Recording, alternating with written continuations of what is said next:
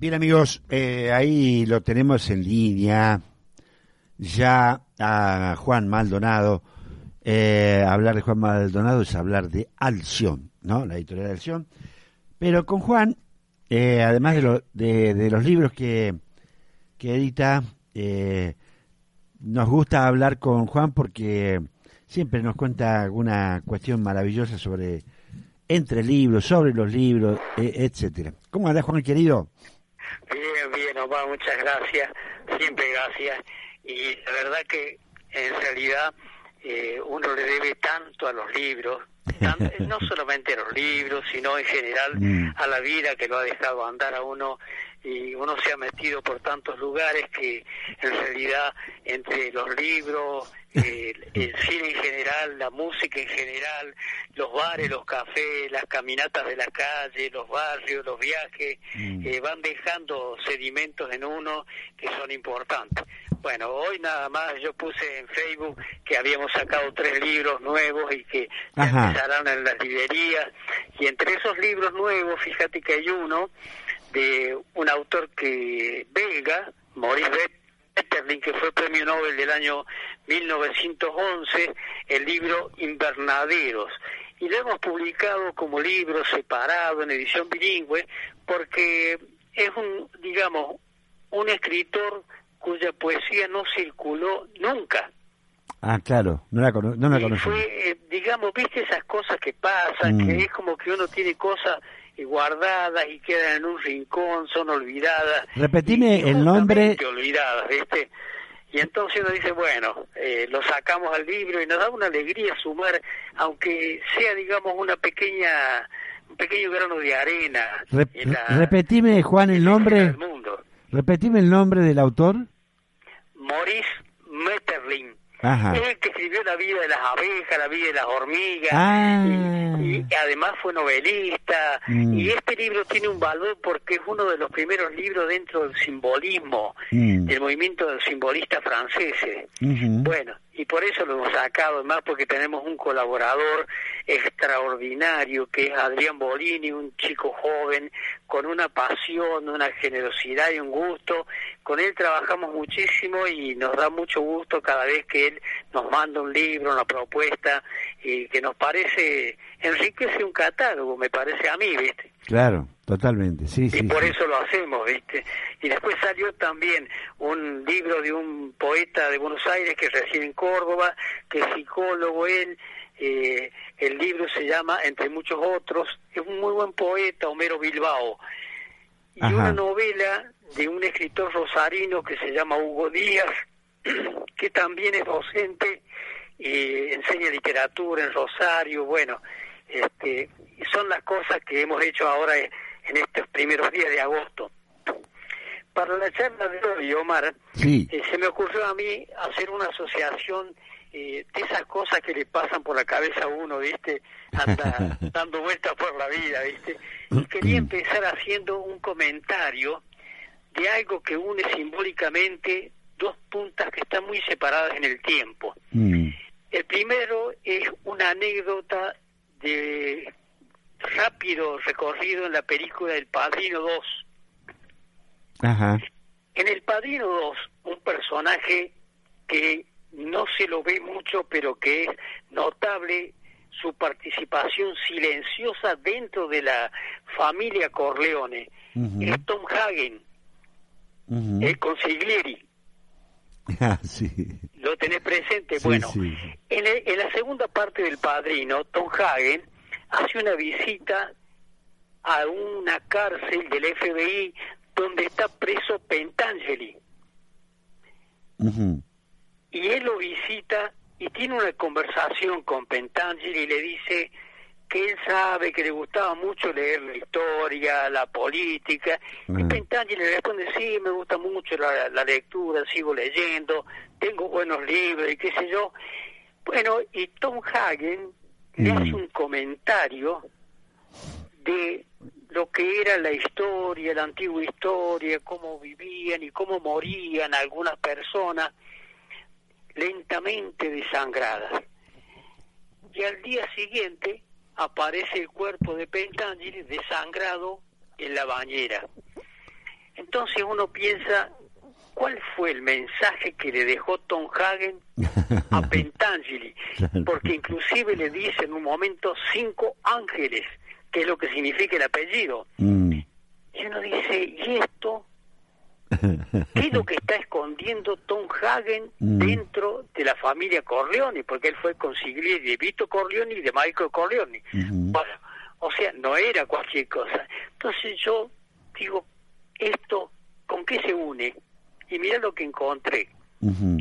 La primera novela de la literatura europea, El Satiricón, escrita en el siglo I y atribuida a Petronio, tiene una historia interna en donde participan tres personajes principales que son Encolpio, Asilto y Gitón. Gitón sería el amado por Asilto y por Encolpio. Y ahí surge toda una historia, una nebulosa, viste, de la homosexualidad, todo eso eh, que en el Imperio Romano en los primeros tiempos era moneda corriente, ¿no? Claro.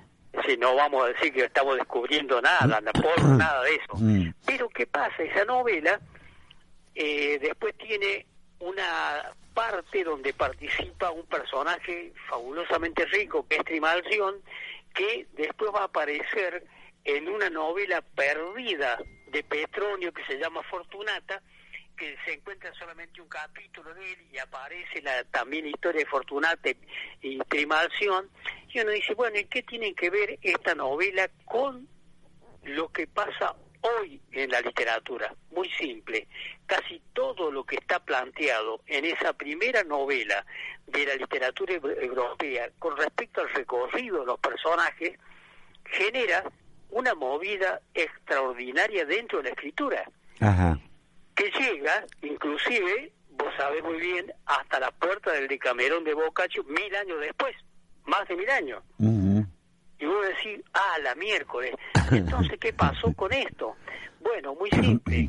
Hubo discusiones en toda la zona crítica de investigación en Europa por saber quién era el verdadero autor del satiricón si había sido Petronio o algunos dicen que pudo haber sido un lector que tenía Plinio el joven que se llamaba precisamente Encolpio como uno de los personajes del satírico.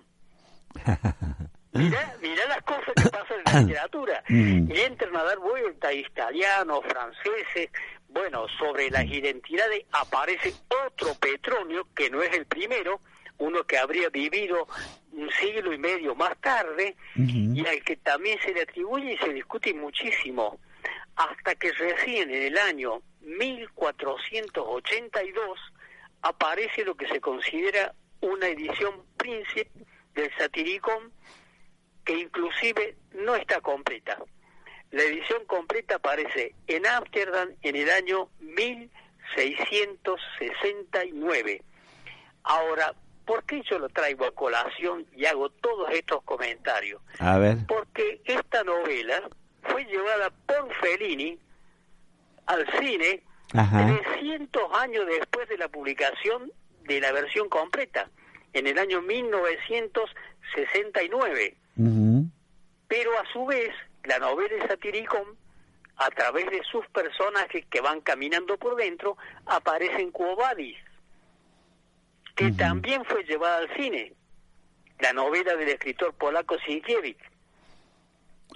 Y también aparece, fíjate vos la ramificación, aparece dentro de la literatura de, eh, de Shaw, Shaw eh, Marcel Shaw, no sé si vos lo has leído, Vidas Imaginarias. Sí, sí, sí. sí, Bueno, en esa novela aparece también un personaje del satiricón.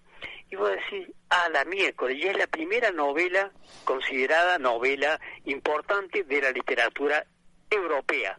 Entonces vos decís, mira cómo pasa el cine, y yo lo relacioné con el padrino, ¿sabés por qué?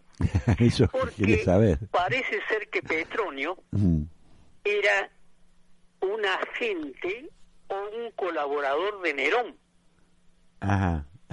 Con el cual en un momento dado de su vida tiene una disputa, escribe una carta en contra de Nerón, denunciándolo y finalmente se suicida al igual que Pentangeli. Se corta la vena y se desangra antes de cumplir 50 años. ¿Qué te parece la relación que hay, cómo se mantienen las tradiciones en los grupos que ya te imaginas lo que son? Claro. No, eh, Omar, somos claros porque a veces, digamos, no tenemos nosotros ninguna necesidad de andar tapando nada. Vos has visto la película El Padino, seguramente, al igual que yo, y en una vez has recorrido eh, el texto más de una vez, eso viene de una novela también. La novela guarda muchas cosas que tienen que ver con la historia de la cultura en Italia y no solamente en Italia, ¿eh? Y no solamente en Italia. Entonces uno dice muchas veces cómo las novelas recorren tramos que son impensados en el campo del arte. Claro. ¿Cómo pasa este, esta novela al cine desde distintos lugares? O sea, desde Fellini y desde otro cineasta que filma Cubadis, que yo no me acuerdo en este momento el nombre, pero eh, el que filma Cubadis toma la versión de la novela de Singieri, que ahí está mencionado el satírico. Y yo digo, ¿cuántas cosas se pueden tomar del cine, pero que vienen de la literatura Exactamente, sí, claro. del arte?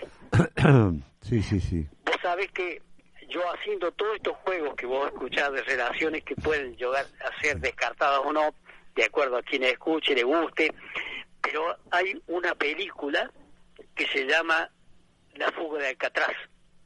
No sé si vos la has visto la película. Ay, no, no, no recuerdo. Trabaja, ahí trabaja Clint Eastwood. Me parece que sí, ves. bueno, hay una escena, mm. Omar, en la película, que es una escena, eh, hay dos escenas. Una es muy bella, muy, pero muy bella, y la otra es muy, pero muy dura. La muy bella es cuando un tipo que está en la cárcel, que pinta, se acerca a Clint Eastwood y le dice, ¿usted nunca pintó? Y Clint le dice, la verdad que no. Si usted no sabe lo que es pintar, le dice el tipo. Y ahí le confiesa su pasión, su amor por la pintura y cómo pintar al tipo lo devuelve a otro cambio. Tolera la prisión porque puede pintar. Y tiene el privilegio de pintar en la prisión. Un día, el canalla director de la cárcel pasa por la celda del pintor y ve un cuadro que está dado vuelta, puesto contra la pared, lo da vuelta y ve que el pintor lo ha dibujado a él. Ah. Y el tipo le quita el privilegio de pintar. Oh. Entonces al día siguiente, el pintor, cuando le quitan ese privilegio, está enfurecido, está trabajando en la carpintería al lado de, del personaje que se llama Morri, que es Clint y pide un hacha. Y con el hacha se corta los oh, dedos de la mano. Pero antes de eso, mirá lo que hace el tipo. Fíjate el gesto que pasa inadvertido. Antes de eso, el tipo le ha puesto en el mameluco de, de Morri, que es Clint le ha puesto una flor amarilla, un crisantemo. Y cuando la película termina, la última toma aparece sobre una roca, después que se fuga Clint aparece una flor amarilla sobre una roca. Bueno, eso, Omar, mm. esa flor amarilla, yo la conecto con una flor amarilla de un libro de Pessoa que nosotros publicamos, que se llama Poemas en Conjunto, lo tengo escrito al tema, que es una conversación que tiene uno de los personajes dentro del libro, de los personajes que se inventa Pessoa, Pessoa, los heterónimos eran como si fueran sus amigos, que él mismo era, y se ponía otro nombre. Entonces, uno de los heterónimos es Alberto Caeiro, y está conversando el que sería eh, el, poeta con eh, Álvaro de Campos. Alberto Caeiro con Álvaro de Campos, que es el mismo Pessoa, ¿viste? Un heterónimo de Álvaro de Campos, el otro es Alberto Caeiro. Y Álvaro de Campos cuando empieza su parte, dice, el ser más luminoso que conocí en mi vida es Alberto Cairo. Y un día estábamos conversando en su casa y le señalé un poema de Woodward donde dice que una flor amarilla al lado de un río es una flor amarilla al lado del río y nada más. claro, no hay que poner más nada. Claro, y dice, dice Alberto Cairo me miró y me dijo, no estoy de acuerdo con ese poeta suyo, porque una flor amarilla al lado de un río es una flor amarilla al lado del río. Y a las cosas, dice, hay que verlas siempre como si fuese la primera vez. Qué ¿Vos bueno. sabés, Omar? Yo leí eso y salí corriendo a buscar un cuento de Cortázar Ajá. que se llama La flor amarilla. Ah, Y cuando empiezo a leer el cuento, Mm. me encuentro con lo siguiente. El cuento es la historia de un viejo que una noche, borracho, toma el ómnibus 95 para irse a la casa. Ajá. Y cuando sube el ómnibus, camina hasta el fondo del ómnibus y ve que un pibe va sentado en el asiento de atrás leyendo una revista de historietas, medio como tapándose la cara.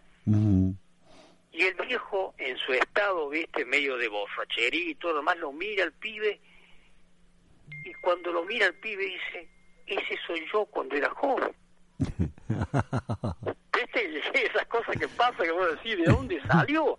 Y el tipo quedó, pero duro ahí mirándolo al Mm. pibe. Mm. Tenía el mismo rostro, el mismo mechón que él tenía cuando era joven. Y bueno, en un momento dado el pibe se levanta para bajarse y él ahí nomás se larga junto con el pibe, lo acompaña hasta la casa. Mm. Y ahí empieza toda una historia de visitarlo, la familia, y empieza el juego de Cortázar Mm. de trazar la simetría, ¿viste? Entre el pibe y él que les ha pasado a cada uno durante su vida. Bueno, cuestión sí. que vos decís dónde está la flor amarilla. Ujú. Va contando toda la historia del viejo, todos los pensamientos que tiene dentro de un bar, tomando Mm. vino, todo eso. Y al final, una mañana, el viejo camina, va pasando por un jardín de Luxemburgo y se para y mira justamente una flor amarilla. Y Mm. cuando la mira, le pasa lo mismo que le ha pasado cuando miró al pibe. Queda extasiado frente a la belleza de la flor y Cortázar le hace pensar que dice, la miré y me miraba, parecía que quería hablar conmigo. Así en ese tono va Ujú. jugando en la reflexión, ¿me entendés? Y vos decís, ahí aparece toda la justificación plena del título Claro. que le puso Cortázar al cuento. Ahora, cuando yo terminé de leer, dije, ¿habrá leído Pessoa? Claro, seguro. ¿Entendés? bueno, Seguro. esas son las relaciones que uno puede muchas Claro. veces establecer Ujú. entre el cine, la literatura, Ujú. una flor amarilla, porque... Y entre en los mismos película, escritores. Cuando vos la ves en la película, ves la fuerza que tiene Mm. a nivel de símbolo. Claro. Es enorme, como recorre todo todo un, un, un hecho que pareciera intrascendente alcanza una altura estética insospechada. ¿Mm? Así es, Juan. Bueno, Bueno, queri- querido Juan, eh, maravillosa la historia de, de, de la flor amarilla y de Pessoa. bueno, muchas gracias Omar. Y eso- Un saludo a Me, todos. me gustó más eso de que si hay, hay una arriba de una piedra hay una, una flor amarilla, hay una flor amarilla arriba de una piedra al lado de un río y se acabó. Claro. Sí. Bueno, No hay que no hay que adjetivar nada. bueno, Un abrazo grande, querido Juan. gracias igualmente Omar, igualmente para vos y toda la gente que nos escucha. Dale, un abrazo. Otro abrazo. Chao. Chao, chao. Gracias.